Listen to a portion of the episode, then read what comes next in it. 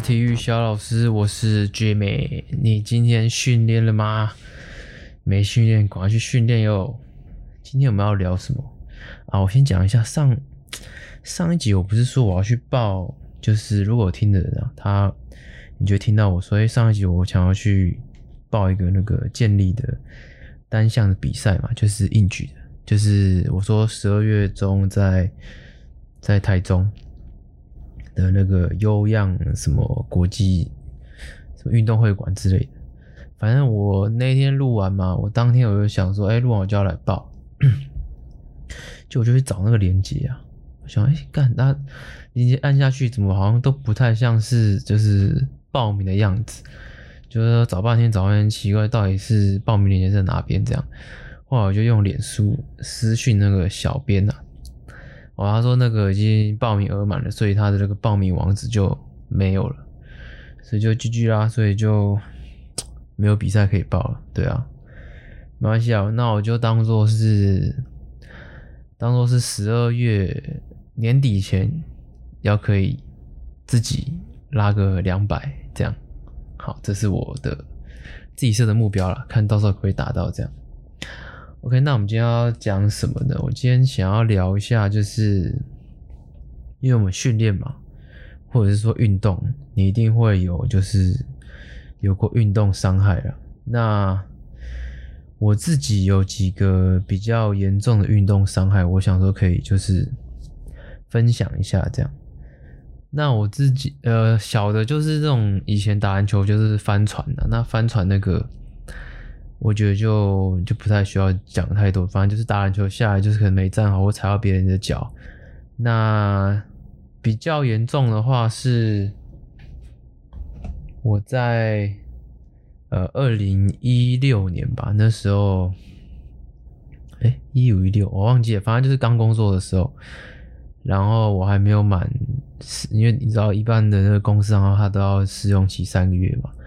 反正三个月的，他就会跟你说啊，你试用期没过啊？也许没过，那可能就就拜拜，你就可能当天就可以走人。那或是你三个月你不喜欢这公司，那你也可以就可能就明天就走了，这样。趁大家还没认识你之前，这样。那那那时候状况是怎么样？我那时候是我得了横纹肌溶解症。那状况是我记得我好像是七月底 on board 吧，然后我好像不到三个月，好像十月初我就横纹肌溶解症就住院。那这横横纹肌溶解症是什么？它是我我当天的状况是怎么发生的？我稍微讲一下了，因为我我讲过嘛，大概是呃就是刚工作那一年的年底，我比较认真，就是有开始在训练，可能所以可能是十一月、十二月。那我生我得横纹肌溶解症的时候是十月，所以那时候还处于一个呃，就是乱练啊，或是偶尔去拉一拉重量这样，就是我还不懂啦，就是去健身房就是随便玩这样子，那重量也不晓得怎么去拿捏，可能姿势歪七扭八，反正就是运动起来就对。呃，然后那时候因为我知道的人也有在知道说我在打垒球。那那天状况是这样，就是我可能礼拜嗯礼拜四或礼拜五吧，我去了一趟健身房。其实那健身房是，反正就是那个那个插进啊。然后我不是会员哦，我只是想说，因为跟我朋友有约嘛，那就他就带我去，好像参观，反正参观可以免费试用一次，你只要就是业务带你参观，然后量一下那个什么那个身那个叫什么。身体组成那个那个东西，然后你就可以用，反正就去嘛，就用。哦，那天就是好像是练卧推吧，还是什么，然后练练很久没练了，可那天就直接就是可能重量也拉得很很大，我忘记好像也才四五十吧，可能那时候我真的好像举不太起来，反正就是一弄，然后回家也没什么事，没特别感觉，反正就是很久没练了，然后练了一次，然后觉得哦。是还蛮有负荷的感觉，那就这样回家了吧，没事，然后睡一觉起来，礼拜五哎也没事，然后到礼拜六，那那一天我礼拜六我要打垒球嘛，然后那天就特别热，哇，热到真的是很热啊，因为我以前好像很不爱喝水吧，或是我根本也忘记要喝水这件事情。然后那天好像就打了个大中午的，还是打连续打了四场，我们一场大概是一个小时。那如果说你一天打到四场，其实那个已经是很疲劳、很累了。那我那一天呢，我就是好像是打了四场吧，我不太记得，反正很热。然后我可能水又呃补充的没有很多，因为可能我就不太爱喝水还是怎么，我也我也不知道那时候到底在干嘛。然后呢，大概四五点吧。然后就打完，然后就走了。哦，很累嘛，啊，然后我就跟我太太去吃东西。我们去吃那个，诶，好像是铁板烧吧。然后点完餐以后，我就去上厕所。然后它是一个那个小便斗，你知道？然后我就对里面尿嘛。然后，诶，我稍微瞄了一下，好像。颜色有点深诶，不过因为它有放那个厕所的那个马桶清洁剂，蓝色，你知道？我想说啊，跟这个尿配在一起来，深深的颜色应该差不多就这样吧。所以我有注意到颜色比较深，可是我觉得是因为跟蓝色的那个清洁剂混在一起，诶，所以就是它就比较深色这样。所以注意到，可是我也没有太去留意说后续怎么样。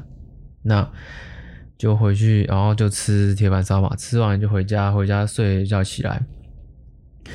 那睡完觉起来呢，这第一泡尿，我去厕所一尿，我想，哎，干这个颜色好像 好像不太对，因为是深到靠北，就是已经不是你那一种，好像很久没喝水那种很浓很浓的尿这样。它是直接是就是很深，它可能是可乐色这样，类似这样子的感觉，就是它的颜色会让你觉得你有警觉了，就是呃，你会觉得事态不妙这样。而且，诶、我记得那时候我一看，我就好像我就知道说，这好像是横纹肌溶解症。那这个是为什么我会知道？其实这也是有，就是。诶、欸，当初这国军呐、国军给我的这个训练，当时当兵的时候，那个厕所都贴了这个，请注意你尿液的颜色啊。他就说这可乐色呢，可能就是这个横纹肌溶解症，然后你天天都要补充水分啊。有拜于这个国军的这个提醒啊，让我知道有这个横纹肌溶解症，加上呃那时候有那个洪仲丘的事情嘛，所以我稍微对横纹肌溶解症有一点呃意识啊。然后我那时候我就我稍微跟我家人讲了一下，说：“哎，我觉得我好像，呃，横纹肌溶解症哎。”然后我妈说：“哎，那什么？”我说：“它就是一个病。”然后我，然后他就说：“啊，不然呃，今天礼拜天，不然明天我们再去那个挂号。”然后我就觉得说，好像不太行，等明天呢，因为我觉得这个好像会死哎。反正因为他们也不知道什么是横纹肌溶解症嘛，那可是我就印象中，我觉得这好像很严重，然后有红肿球的那个画面在我脑海里浮现，这样，然后说，哎，干不行，我觉得我好像要去挂急诊，然后那时候就去医院挂急诊了，然后就抽血嘛，然后想啊，抽血反正就看怎么样，然后可能吃药或什么，因为我也没有得过，不知道会要怎么处理这样子。抽完血呢，医生就说你今天要住院。然后就当天就要住院咯，就是直接也没得回家，就是你现在就是要住院，你不能走。他说你这个什么有一个指数啦，当做一个指标，他说那已经很高了这样子。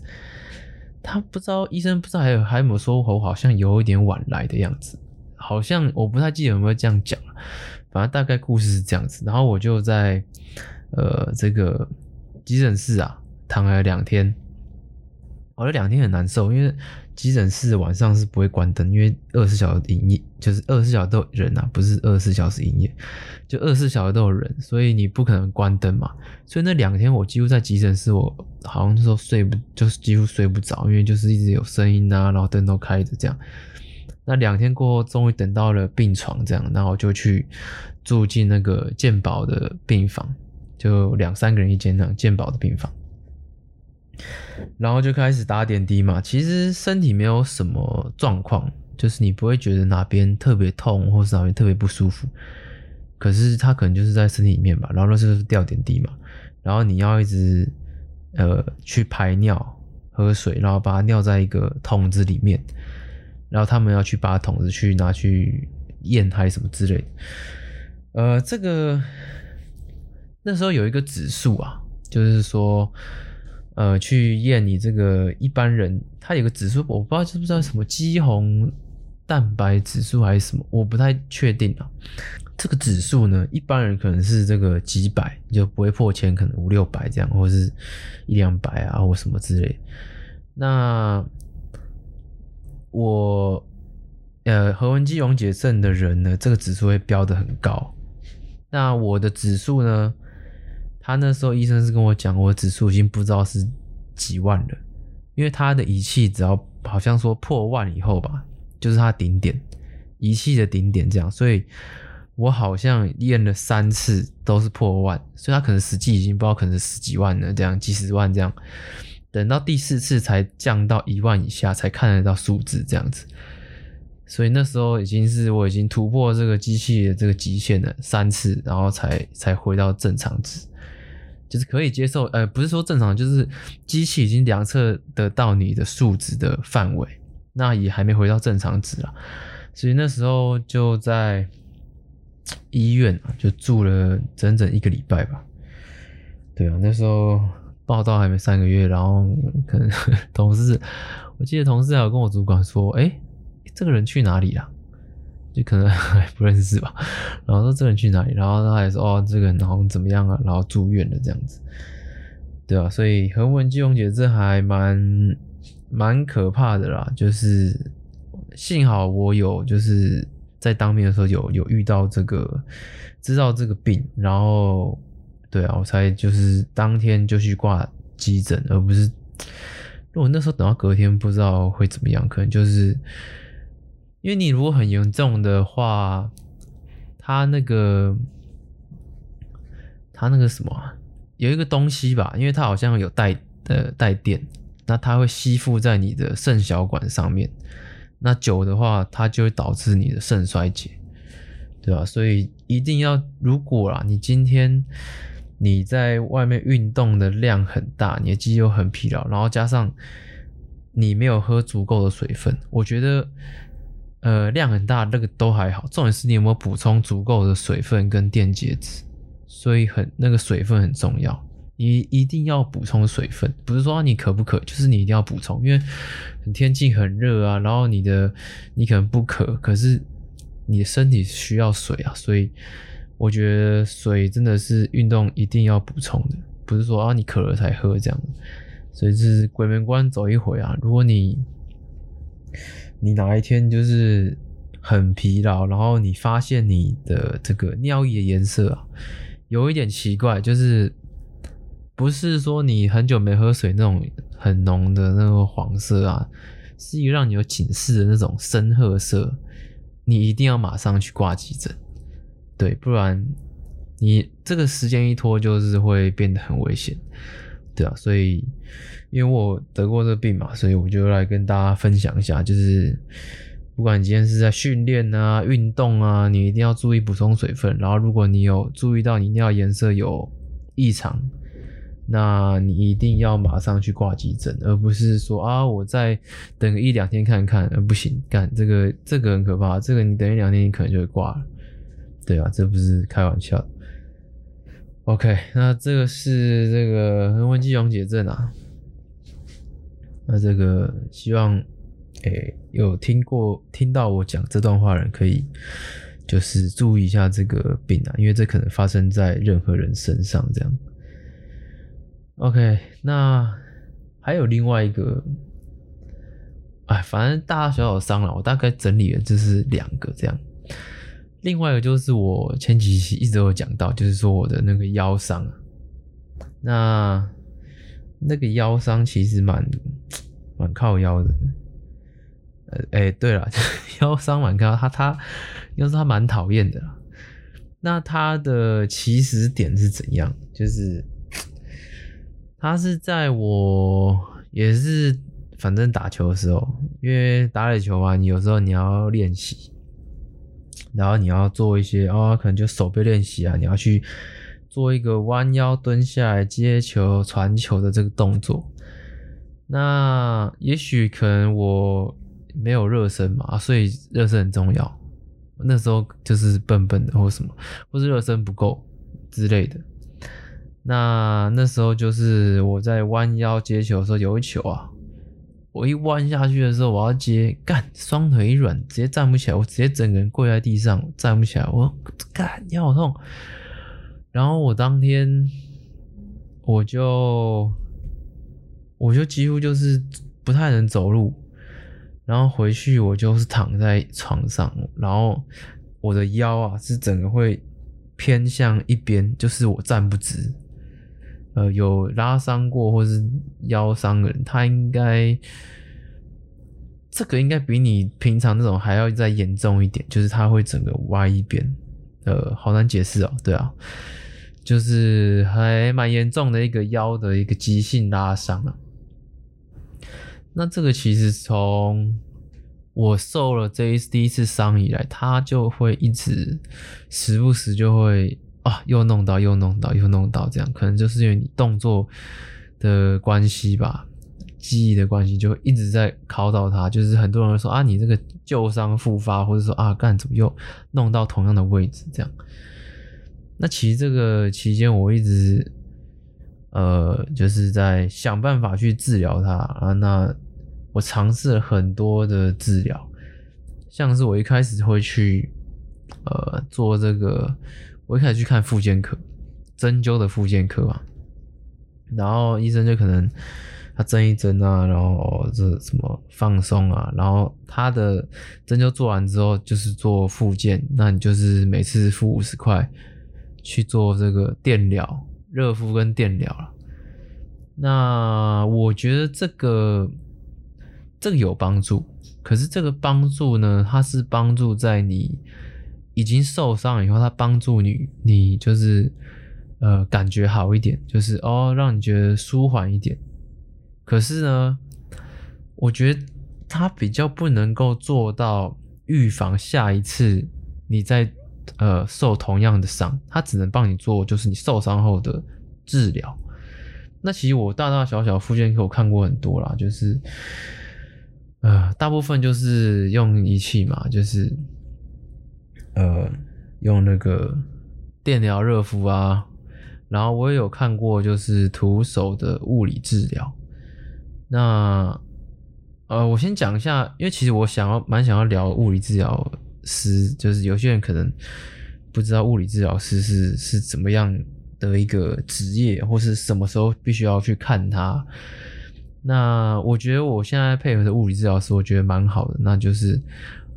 呃，就是没有让我还继续有这个问题存在。那我稍微讲一下，如果你现在还不知道物理治疗师是什么的话，他他大概是这样的：物理治疗师呢，你今天如果受伤的话，你也可以去找物理治疗师。不过物理治疗在现在我们医疗体系里面，它是没有呃健保给付的，所以是几乎是全额要做自费，所以物理治疗会比。你一般呃，健保配合的复健诊所还要贵，不过这值不值得就是因人而异啦。因为物理治疗它可以帮你哦，你现在很痛或是哪边拉伤，它可以帮你做徒手的治疗，或是用一些呃机器啊、筋膜枪，或是帮你做放松啊，然后用他自己本身的徒手技术帮你做一些治疗。那我觉得它跟对我来讲啊，我觉得。物理治疗呢，跟复健科不一样的地方是，他会帮你做，假如说他今天帮你舒缓，对不对？那他会去跟你讲说，哦，你哪边的肌肉要去加强，然后，呃，去加强你那一块肌肉，以避免你平常的，呃，动作呢不要去受伤。我举个例来讲好了，他，他做完治疗之后，他会教你呃动作，也许也许你今天。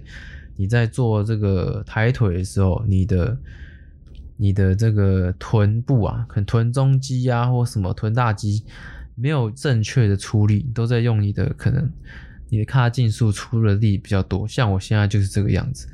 那他说我髂胫束出的力比较多呢，就是你同意思就是说你在做一种动作的时候，其实每一种动作，我觉得对我来讲，呃，这种全身性的动作，你在做一个蹲好了，其实全身都有在出力。那我觉得只是百分比分百分比分配的问题。可能今天啊，你蹲下来，可能今天是屁股五十趴，腿五十趴。那比较不好的人呢？我刚刚是举例了，那比较不好的人，他可能就是哦，腿可能八十趴，屁股只吃了二十趴，所以他的腿呢，就变成他可能腿会很疲劳，那可能很容易会受伤。那物理治疗师的功用就是他如何帮你把正确的比例给调回去，他会跟你说你要练哪些动作去。呃，trigger 你原本应该要可以被 trigger 的肌肉，像我现在这个动作，我的髂胫束就是很紧。那物理治疗师有教我，就是如何去启动这个我们把臀中肌叫醒的一个动作。那我现在还正在练习。那我觉得对我来讲，呃，物理治疗在教你这些动作，让你如何去 trigger 你正确的肌肉的这个过程啊，其实就是在。帮你预防你下一次的伤害，它让你有正确的这个呃肌呃肌肉的启动的模式啊，然后去叫醒你平常不会被启动的肌肉，让你有一个正确的一个比例分配。那这是我觉得它跟呃复健科最不一样的地方，因为它可以做到预防这一块。这是我对我自己对物理治疗师的见解了。不过。呃，我觉得物理治疗师很厉害的，真的很厉害。可是，呃，有些就是他可能他会帮你放松，可是他可能讲的不是那么呃精确啊。因为其实物理治疗师，我觉得真的是呃蛮专业的一个一个一个职业啊。所以，呃，我现在。其实我现在一个呃每个月吧都会看一次物理治疗，因为我现在就是要把呃我的这个腰伤啊，我现在就是还是会有时候哦会紧紧的这样子，那去调我这个日常的这个姿势啊，让我让我可以在一个比较好的一个状态。其实我已经很久没有去做一个很大的腰拉伤了，就是变成我之前那个样子。不过有时候会有一些紧紧啊怪怪的情况，那就是。还在改善当中啦，对，那这是我对物理治疗师的的见解啦。那如果你你对物理治疗师这一块你你不晓得的话，你也许你听了这个你就哦比较知道说、呃，你什么时候可以去找物理治疗师这样子，而不是每次说哦你只有复健科可以选，可是你每次都是受了伤找复健科，然后再受伤再去找医生，可是就是没有。做到预防这一块，那也许你想要做到预防这一块的话，你就可以去找物理治疗师。对，那差不多是这样啦。我到现在因为运动伤害所受的伤，差不多是这样子。对啊。OK，那今天就先讲到这。那接下来就是聊天时间啦，聊天时间。我今天啊，我今天反正我今天就是看了一下 NBA 这样子，然后我看了那个金块队跟湖人的第诶、第三场吧，对啊，其实我呃认识我人应该知道说，其实我很久没看 NBA，就是那为什么不看 NBA 呢？其实我以前很爱看 NBA，就是哦大学的时候不止看呐、我还打二 K。二 K 九打二 K 十二十三，就是都蛮疯的啦。那我也忘记我自从什么时候开始不看，就是不怎么爱看了。因为就是原因啊，原因是什么？因为我记得那 NBA 有段时间好像是 Kevin Durant 还在雷霆的时候还是什么，反正那时候啊会有很多这种。啊，可能现在还是有，不过电现在有一些什么电视辅助，也许比之前好一点了。不过我现在也比较少看。那我我我会比较没有在看呢，是因为很多的这种，我觉得 NBA 太太主观了，就是一些犯规啊都太主观了，你很难有一个客观的判断，而且裁判的判决可以直接的影响到。呃，对方可以直接得分，我觉得这个裁判的这个因素太大了。我举个例子来讲好了，假如说今天 MLB 好了，哦，今天一个呃好坏球啊。不过好坏球不能挑战了。假如假如说今天一个盗垒好了啊，盗垒可能裁判判 safe，然后对呃对方要挑战，那就判挑战可能挑战成功啊，挑战看完重播是拗那裁判就是拗就是这种裁判的判决呢，不会直接对呃另外一队产生就是得分的关系，那就拗嘛，那不会说哦你因为拗所以你现在要再多打几球。可是，在 NBA 上面呢，我觉得就会说哦，你今天我一个 B 吹吹你那个打法犯规，马上就罚两球。那时候在 NBA 的气氛是很多的这种 Phantom Fall，在这种明星球员的身上，像是德润啊、哈登啊，所以哦说买饭买饭，可是裁判这种吹判，我觉得这个尺度是太主观了，就是常常一个 B 哦，那你就可以站去罚球，他对。整个比赛的节奏的掌控太大了。我再举个例子好了，就是呃，像是你说你说橄榄球好了，呃，美式足球 football 啦，他今天那个冲啊撞啊怎样撞？你看他的他对身体的冲碰撞啊的限制其实很少，就是比如说啊，干你撞不撞得赢我，或是你可不可以把我拉下来？所以他不会，他比较少会那种哦。你这个非法阻挡，好，你现在直接踢射门，看你有没有射中，就不会有这种一个犯规马上就要执行，另外一边可以得分的这个动作，对啊，在可是在这个在 NBA 里面，或是像是在足球里面好了，这种很容易会因为裁判的。呃，一个吹判去导致另外一边可以直接做一个很 easy 的得分，这个我就比较不喜欢看，因为这这个在这个规则里面就很容易会产生这种假摔啊，或是什么假倒啊，他就为了得到这种裁判的同情去上罚球线，或是或是呃进一个很 easy 的一个射门，那这个我就觉得啊，干这个就很难看，因为我不想要因为你在那边演戏去得到裁判的同情，而去看到你得了这个分。我觉得这很难看，就像你看 football，你不会看到有人在那边假倒，因为我倒了你就往前冲啊，这根本不会有这种身体碰撞的犯规啊。所以你说像美北美的四大运动，呃，football 嘛，然后你说 hockey，hockey 就是冰上曲棍球，它的身体碰撞的规则也很少，它是它。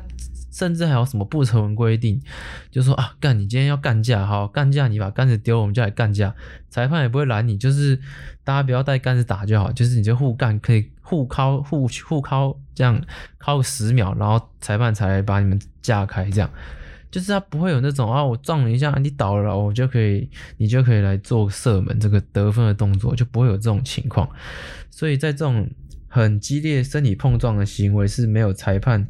去逼逼的这种状况下，就会变，哎、我觉得很好看啊，就是不会有人这边假倒假摔啊什么的。呃，MLB 的话，它现在也是有挑战的制度啊，可是它也很少会有说一个误判或是一个判决可以造成对方直接得分，这个也很少，所以不会有那种要博得裁判同情的这种情况。那刚刚讲到篮球、棒球、Hockey，还有一个啊 Football 嘛，所以就差不多讲完了，所以。我刚刚讲原因就是说我我现在不太看 NBA，原因就是差不多是这样了。那不过我最近开始看了。那为什么我最近开始看呢？因为我以前很支持那个丹佛金块，我有丹佛金块的这个复古球衣蓝彩虹啊。那那时候为什么喜欢丹佛金块呢？我那时候最喜欢就是应该是零八年他在打西区冠军赛的时候，那时候阵容是。什么？Chancy Billups 啊，J.R. Smith，然后 Ken Martin 啊，呃，Carmelo Anthony 嘛，然后还有 Marcus Camby，就是这个那时候很屌，那时候都称为这个丹佛刺青队啊。我觉得哦，那时候很帅，而且我自己本人也蛮喜欢 J.R. 其实我喜欢他，也可能是因为二 K 不知道几吧，我打电动用他，我用他用的超神的。不过他现实生，他现实生活是蛮中二的。不过我是因为电动然后喜欢他，反正那时候我就是很喜欢金块，而且他是一个比较小市场的球队，所以那时候就是一直支持他。然后到后面虽然说他就是后来西区冠军赛就是被干掉了嘛，那对啊，就就没有了。反正我一直默默心里就是支持这种小众的球队。但没想到今天就是今年的季后赛，他们现在竟然打到了这个七冠，所以吓了一跳。我就来看一下这边还有谁，我是认识的。因为从以前金块队什么 Chauncey Billups 那时候，然后到 Carmelo 嘛，后面有 Ty Lawson 嘛，然后什么 Kenny Free 啊，到 Free 后面我其实就比较没有不知道有谁了。然后我最近来看金块，发现哎，我还认识这个 y o k i c h 对，我印象中还有有好像看过他啦，所以就开始看，哇，没想到现在是金块的这个门面呐、已经变成这个金块的明星球员，对啊，所以我就是又开始看了一下 NBA，就是因为哎，我的这个金块队打进这个西区冠军赛，西区冠军赛，对，我不要在这个不是不是，又不知道在讲什么。OK，那有兴趣也可以追一下金块，帮忙加一下油哦。最后一个我要讲一下那个，我觉得很好笑，因为最近我在用 Linkin，你知道，就是然后呢，然后怎么样，就有人加我，然后啊，反正加了不是什么朋友朋友，就是一些 hunter 嘛。然后加我的人就是一个一个很漂亮的女生，这样，反而看起来就很像假账号了，就是，可是我也不知道在 l i n k i n 上面假账号要干嘛。反正呢，我也很无聊，我就按我就按接受了。那接受了，他就开始跟我聊天啊，哎，什么早上好啊，什么，一看就知道是哪一人嘛。然后他的这个职称呢是什么？时装设计师啊，来自香港的时装设计师。然后就开始跟我瞎哈拉嘛。其实我一开始也懒理他，因为我就知道他是假的嘛。然后他就一直跟我聊，然后要要我加他的 line 啊什么的。我想，哎，这就是假人，我要加你赖要干嘛？我说好啊，不然你现在那时候大概啊，我也很无聊了，反正我就没事嘛，我就说啊，不然你现在照一张照片，你自己自拍，跟现在时间自拍一张，让我确定你是真人，我加你。说哎呀，不要啊，你我现在没有化妆啊，你都不懂女生的心情，我们这个没化妆照相不好看呐，什么什么，然后就是推脱嘛，我说啊，不是啊，那你不照我怎么知道你是不是真人？然后就说啊，难道你不是真人吗？我说啊，我是啊，不然我先照。然后我就找我家时钟，然后我就跟我家的时钟啊照了一张相。那时候大概可能呃不知道几点，可能五点吧。然后我只有露一个眼睛这样，然后跟时钟照相给他看。我就说，哎，我照了啊，换你啊呀。然后我不知道，反正就发现我照了，我就给他。我想我都照了，你还有什么理由？那你就来照啊。他说：“哦，好啊，那那，哎呀，还反正他就理由很多嘛，说女生怎样你都不懂啊，什么什么，反正讲了很久了，他就哎，他就传了一张照片来，我想哦，很屌，可是他不是传啊，就是脸，我就说，不然你就他照了一张他电脑上面右下角的时钟时间啦，然后配一张这个他的这个手有上指甲油的手，像比个耶这样照，我想，哎呦。”干，还真的有照嘞，还真还还是女的。好，OK OK，那好吧，那我就我就我就加嘛。既然你都照了，我就加啊，加了，加了加，就看他要干嘛，对不对？因为我想说啊，这个诈骗是能诈骗我什么？就是我也没有给你什么钱。好啊，就加来了，然后就接下来就讲嘛，然后看一下他讲什么啊？他说啊，午安啊，居密。你是休息时间吗？还是忙碌下午的工作呢？反正我就很敷衍，我说哎，忙啊。然后反正时不时他就嘘寒问暖一下，然后说什么 Good morning 啊，或是这个那个哎，开始工作了吗？我说啊，开工啦。他说啊，这么早啊？看来这个我今天是偷懒的。啊，反正就一些废话。我就觉得他，然后反正他的重点在这边啊，啊，他就说哦。呃，不好意思，刚刚在看盘呐。前两天跟朋友一起进什么股票，涨幅不错，然后就贴给我他这个损益表给我看。啊，反正他是这个香港股票啦，反正我也没仔细看，反正就红的嘛，红的应该就是啊涨了吧这样。然后说哦，那不错啊。那我说你获利了结了吗？还是要继续放呢？啊，他说那个目前还没有什么通，还没有要出仓，就是等朋友通知。我说好，反正。就啊，我就随便哈拉啦，我也懒得理他。反正他时不，他就是时不时他就会贴一个他的股票的损益表给我。然后想说，干他到底要干嘛？一直跟我股票损益表。然后我就跟我老婆讨论一下嘛，我就说，这人，这个我加了一个人啊，然后他一直贴，我不知道他要干嘛，因为我也不会给他钱啊，他也骗不了我的钱，他到底想要干嘛？然后我们就 Google 一下，我发现说这个现在有一种诈骗啊，就是他在 LinkedIn 上面就加你，那他呢，他就是他跟着我他。他叙述的跟我遇到的一模一样，就是他要你加他赖，然后加了以后呢，他就会每天啊嘘寒问暖啊，说因为你怎么样啊，早安呐、然后贴一些股票他赚钱的那个资讯给你。然后我看一下网络才发现，哦，他的目的啊，他的他要骗钱的方式是这样，他呢他会贴一些呃标的说他赚钱嘛，然后他会叫你去呃做。在台湾啊，就是去用这个呃复委托去买这个港股啊。那他推荐的港股呢，呃，他可能他后面有一些资本吧，他比较可以去呃控制这些股票的涨跌。而且在港股里面，它是跟美股一样，它是没有熔断机制的，就是它不会有说啊，今天跌停跌十趴就不会再跌了。其实它是可能一天可以跌一百趴，这都没问题。所以他会推荐你去玩一个一些股票，那些股票可能背后的一些资金啊，都是他们这些诈骗集团老板在操控。所以你今天可能一进去买，哦，你今天真的有赚点钱，他就要钓大鱼。发现，哎、啊，你觉得你赚钱了，那后面你就觉得，，safe 啊，跟这个这个这个女的真是跟对了，真是好朋友，帮我这个分这个帮我赚大钱啊，我觉得。